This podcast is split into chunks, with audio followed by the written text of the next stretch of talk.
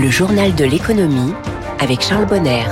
6h49, l'économie au scanner de Radio Classique. Trois titres, une nouvelle commande de Rafale pour la France, un secteur des pompes funèbres qui peine à recruter. Et puis pour les vacances de la Toussaint aussi, on part un petit peu se reposer. On en est pour le moment à la lettre d'intention, une requête envoyée par l'Inde pour commander 26 rafales. C'est un succès de la diplomatie française. Le président indien était venu à Paris pour le défilé du 14 juillet. Charles Ducrot, désormais, c'est une phase de négociation qui commence. Oui, Dassault va devoir satisfaire un client exigeant. L'armée indienne souhaite des avions adaptés pour atteler des missiles baptisés Astra qu'elle vient tout juste de développer. Des missiles RR prévus pour détruire des cibles aériennes. Il faut ensuite entraîner les pilotes, fournir les simulateurs de vol, prévoir les équipements de remplacement. Estimé entre 5 et 6 milliards d'euros, le contrat d'achat doit être finalisé l'année prochaine. La fabrication pourra alors être lancée et la flotte livrée en 2027 afin d'équiper les deux porte-avions de la marine indienne. Elle ne dispose pour l'heure que d'une quarantaine de MiG-29 russes assez vieillissants. Preuve supplémentaire du succès commercial du Rafale. L'année dernière, Dassault a battu son record de commandes avec 92 avions vendus pour plus de 20 milliards d'euros. Charles Ducrot en direct. La croissance française résiste au troisième trimestre, plus 0,1%. C'est léger, mais c'est positif, contrairement au recul dans la zone euro du même ordre de grandeur. En revanche, l'inflation ralentit plus fortement que prévu. François Vidal y revient dans son édito à 7h10. Ces bons chiffres qui rassurent les marchés. Le CAC terminé en hausse hier, plus 0,89%. Une hausse également à Francfort et Milan. Aux États-Unis, le Dow Jones et le Nasdaq ont aussi terminé en hausse, alors que la Banque centrale américaine, la Fed, entame aujourd'hui sa réunion qui se termine demain avec des décisions attendues qui devraient maintenir les taux dans la fourchette actuelle. Au Japon, les ajustements de la Banque centrale sont assez mineurs. Le Nikkei a réagi très positivement. Ce matin, il est à plus 2,19% à plus de 31 500 points. Deux autres indicateurs. L'euro est à 1,0566 et le baril de Brent de mer du Nord à 85,17 C'est le cœur de la stratégie de Renault, la Renaulution promue par son PDG pour l'électrique. Le lancement aujourd'hui de la filiale Ampère qui doit développer justement les modèles électriques du groupe. Les contrats des salariés sont transférés à compter d'aujourd'hui. Le premier modèle attendu euh, de la marque, c'est l'an prochain avec la nouvelle R5 100% électrique à moins de 25 000 euros.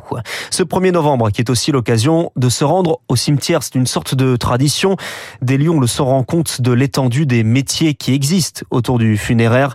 Des métiers profondément humains, nous dit une nouvelle campagne de communication de cette filière, car on manque de de cérémonie ou encore de porteurs-chauffeurs sur un marché pourtant qui croît de 3 à 5% par an, Zoé Pallier.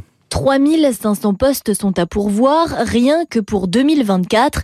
Et la tendance va s'accentuer dans les prochaines années, précise Guillaume Fontaine, président de la Fédération nationale du funéraire. Les baby boomers, qui sont nés entre 1945 et 1965, sont maintenant des papy boomers. Donc il y a à la fois pas mal de départs à la retraite et plus de décès. Mais il est déjà difficile aujourd'hui de trouver des candidats. Il manque par exemple 200 marbriers en France. Des familles attendent de longs mois pour la pose de monuments. Florence Fraisse représente les petites et moyennes entreprises du secteur des pompes funèbres. Être marbrier, c'est être dans le froid, dans le vent, la pluie, dans le cimetière. Ça attire pas forcément des jeunes. Il existait autrefois un CAP qui n'existe plus. Il n'y a pas eu forcément transmission vers des personnes plus jeunes et on se retrouve avec un déficit de personnes pour exécuter ces prestations. De plus en plus, les entreprises organisent donc leur propre formation. Elles tentent d'attirer des personnes éloignées de l'emploi ou des salariés en reconversion les explications de Zoé Pallier. Le 1er novembre et ses traditionnels changements, la revalorisation de 4,9% des retraites complémentaires, le début de la trêve hivernale jusque fin mars. Et puis il y a cette obligation dans 34 départements. Les pneus neige ou les pneus 4 saisons qui peuvent être remplacés par des chaînes dans les massifs montagneux. Ce sont des équipements qui là aussi sont obligatoires jusqu'à la fin du mois de mars. Alexandre Gasque est le directeur marketing France chez Michelin. On a tous en tête hein, ces images de voitures bloquées sur autoroute, ou bien lorsqu'il vous faut plus de 5 heures pour rentrer chez vous sur des routes enneigées. Il y avait besoin de pouvoir être équipé. Il faut avoir en tête qu'en hiver, c'est un tiers des accidents qui sont dus aux conditions climatiques. Euh, lorsque les températures sont en dessous de 7 degrés à 80 km heure, entre un pneu été premium et un pneu toute saison vous avez un écart de freinage de l'ordre de 4 mètres sur route mouillée. 4 mètres, ça représente le passage piéton. Le marché des pneus hiver et surtout de la catégorie euh, toute saison euh, accélère. Hein. elle représente de l'ordre de, 12% en France et euh, c'est une catégorie qui va continuer à, augmenter hein, dans les années à venir et on estime côté Michelin de pouvoir être, je dirais, arriver à doubler dans les prochaines années. Un propos recueilli par Céline Cajolis. En vacances ou en week-end prolongé, la Toussaint reste un bon moment pour partir un peu, un peu de repos avant l'arrivée de l'hiver. Si vous êtes dans l'ouest, cela risque d'être tout de même un peu gâché par la tempête. Bonjour Jean-Pierre Masse. Bonjour. Vous êtes spécialiste du tourisme. Les Français ont profité de cette période de la Toussaint pour euh, partir? Oui, sans aucun doute. C'est il y a une, une fréquentation hein, de, de vacances pendant les, cette période de Toussaint aussi importante que celle qu'elle était en 2019 avant le Covid. La Toussaint, le 1er novembre, au milieu de semaine, favorise cela très, très largement, bien évidemment, puisque ça permet euh, de faire soit deux ponts, soit même un double pont, un vrai viaduc de toute la semaine. Et quelles sont les destinations privilégiées? Ils sont partis en week-end en France et un petit peu en week-end également dans les villes européennes qui euh, ont souffert de la chaleur pendant l'été. Je pense à l'Europe du Sud et qui sont plus fréquentables maintenant, l'Espagne, l'Italie, la Grèce. Ils sont également partis en vacances avec des destinations un petit peu plus lointaines.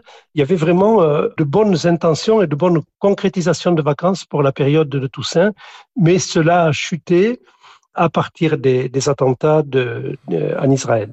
Vous parlez de ces événements au Proche-Orient. Quel impact euh, cela a eu euh, sur les départs prévus? Alors, ça se matérialise de, de plusieurs façons. La première, c'est on n'ose plus prendre de décision de vacances, quelle que soit la destination, euh, depuis maintenant plus de 15 jours parce qu'on craint pour ses vacances, on, on craint pour sa sécurité, on, on, préfère rester près des siens et près de son domicile en France. Ça, c'est de façon générale, il y a eu presque un arrêt de, de, de la prise de décision de vacances.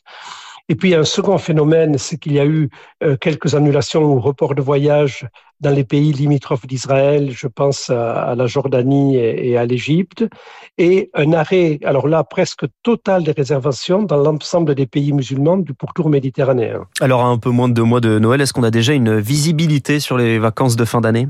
Pour les vacances de Noël, on est en avance par rapport à l'année dernière en matière de prise de commande, de réservation. On constate un arrêt des réservations actuellement mais il est, il est possible, ça, ça va dépendre de l'évolution de la situation au Moyen-Orient, il est possible ensuite qu'il y ait un redémarrage des intentions de vacances au début du mois de décembre, c'est-à-dire pour des, des, des, décisions prises quasiment à la dernière minute. Merci Jean-Pierre Masse, l'invité de ce journal de l'économie. Avec ce vent et ces pluies, c'était peut-être l'occasion de rester un peu à la maison ou à l'intérieur.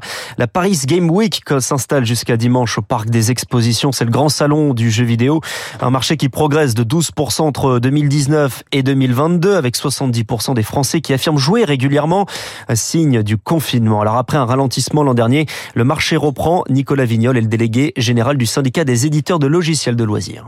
C'est une très belle année qui se profile avec euh, des sorties répétées de très gros jeux. Vous avez Super Mario Bros, euh, Wonder, Spider-Man 2. Si vous ajoutez à ça le fait que des consoles qui étaient en manque euh, sur le marché français à cause des difficultés d'approvisionnement comme la PlayStation 5 et qui aujourd'hui sont tout à fait disponibles à la vente, ben ça fait que c'est un marché du jeu vidéo qui est vraiment à la hausse. Il y a une difficulté quand même. On a beaucoup de jeux qui sortent maintenant, qui ont été freinés pendant la période Covid.